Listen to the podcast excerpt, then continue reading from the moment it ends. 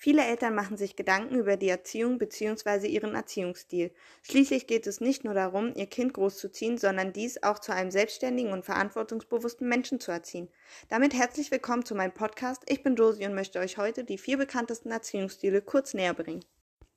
Der autoritäre Erziehungsstil ist geprägt von vielen Regeln, strengen Vorschriften, die es als Kind konsequent einzuhalten gilt. Kinder haben sich größtenteils den Eltern unterzuordnen und die meist hohen Erwartungen zu erfüllen. Auch Belohnung oder Bestrafung sind typische Merkmale des autoritären Erziehungsstils. Die Eltern verfügen über die Kontrolle ihres Kindes und lassen wenig Raum für kindliche Selbstentfaltung. Bei dem permissiven Erziehungsstil gilt eine strenge Gleichberechtigung zwischen Eltern und Kindern. Die kindliche Meinung zählt genauso viel wie die eines Elternteils oder eines anderen Erwachsenen. Der Unterschied zur demokratischen Erziehungsmethode ist, dass Entscheidungen nicht nur besprochen und miteinander diskutiert werden, sondern die Entscheidungen zusammen mit dem Kind getroffen werden. Das bedeutet, das Kind muss der Entscheidung zustimmen, ansonsten wird diese nicht durchgeführt.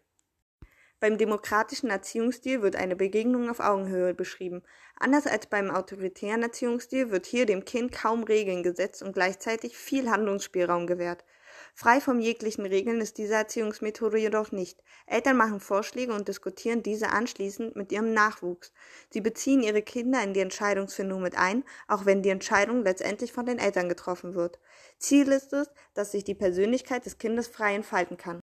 Übersetzt heißt laissez-faire, lass es tun. Wie der Name es schon sagt, steht dieser Erziehungsstil für übermäßige Toleranz und Gleichgültigkeit seitens der Eltern. Hart ausgedrückt bedeutet dies, die Kinder werden im Großen und Ganzen sich selbst überlassen und nur eine sehr passive Rolle als Elternteil wird eingenommen.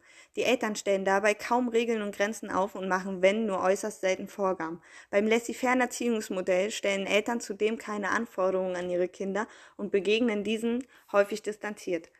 In extremen Fällen vernachlässigen Eltern sogar das seelische und körperliche Wohl ihrer.